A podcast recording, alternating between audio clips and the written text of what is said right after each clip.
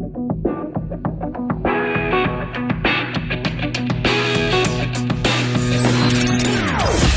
opinions bien à elle. Sophie Durocher. Son franc-parler ne laisse personne indifférent. On n'est pas obligé d'être d'accord. Bonjour tout le monde, c'est Sophie Durocher. On est lundi, le 25 mai 2020. J'espère que vous avez passé, malgré la pandémie, une excellente fin de semaine. J'espère aussi que vous avez respecté la distanciation sociale. Écoutez, on est le 25 mai aujourd'hui et je pense que c'est une date historique qu'on doit marquer vraiment d'une croix blanche.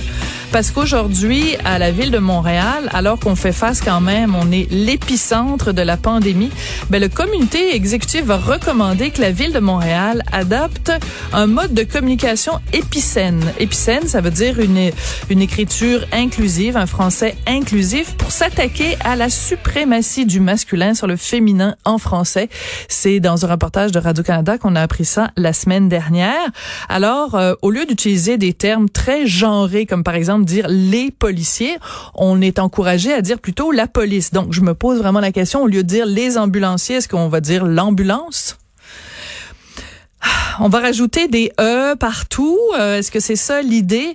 C'est vraiment, euh, on a l'impression quand on lit euh, le texte qui a été écrit là-dessus que c'est un texte satirique, surtout que la la mairesse d'arrondissement qui propose ça dit, ben écoutez, euh, oui, mais malgré le fait qu'il y a une pandémie, c'est vraiment une priorité. Il y a urgence d'agir. On va commencer des formations le plus tôt possible au mois de juin pour réapprendre aux employés et aux élus à parler français. Alors, par exemple, au lieu de dire la ville recherche un responsable de la communication, on va enlever le mot un parce que le mot un est trop genré ça fait référence aux hommes.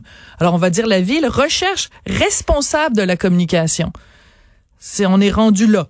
C'est la, ça la priorité à la ville de Montréal, alors qu'il y a des gens qui meurent à pleine poche dans les CHSLD.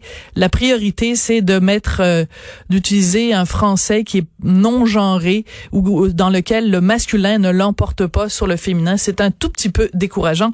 On va en parler plus tard. Pour l'instant, on rejoint nos collègues de TVA Nouvelles.